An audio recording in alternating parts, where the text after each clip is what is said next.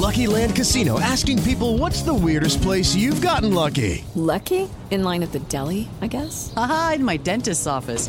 More than once, actually. Do I have to say? Yes, you do. In the car before my kids' PTA meeting. Really? Yes. Excuse me, what's the weirdest place you've gotten lucky? I never win and tell. Well, there you have it. You can get lucky anywhere playing at LuckyLandSlots.com. Play for free right now. Are you feeling lucky? No purchase necessary. Void where prohibited by law. 18 plus. Terms and conditions apply. See website for details. Siete en punto, panorama informativo 88.9, información que sirve. Yo soy Alejandro Villalbazo en Twitter y TikTok, arroba Villalbazo13. Es martes 13 de junio, Iñaki Manero. Y vámonos con el panorama en Zapopan, Jalisco. Un adolescente de 16 años apuñaló a su hermano menor de tan solo 6, provocándole la muerte.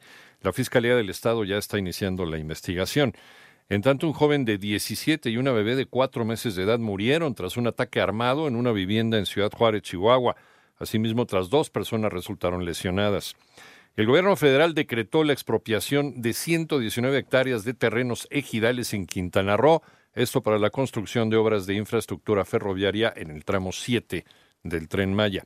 Y una jueza federal desechó el amparo que presentó Emilio Lozoya, exdirector de Petróleos Mexicanos, con el que buscaba que se resolviera su solicitud de prescripción de los delitos que pesan en eh, el caso Odebrecht.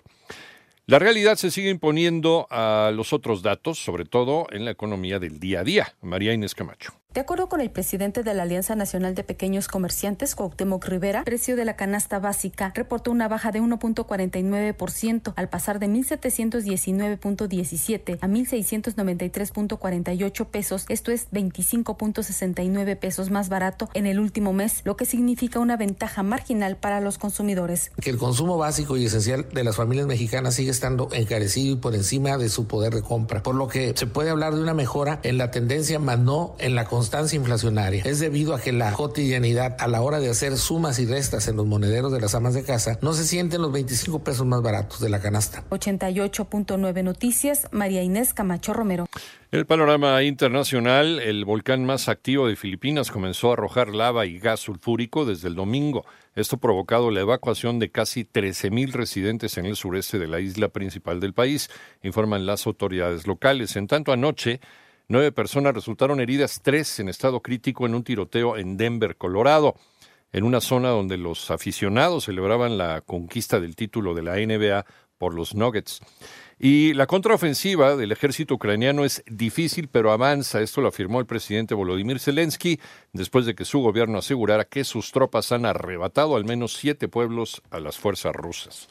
Siete con cinco continúa el cruce de acusaciones entre la saxofonista María Elena Ríos y el actor Tenoch Huerta. Lalo González.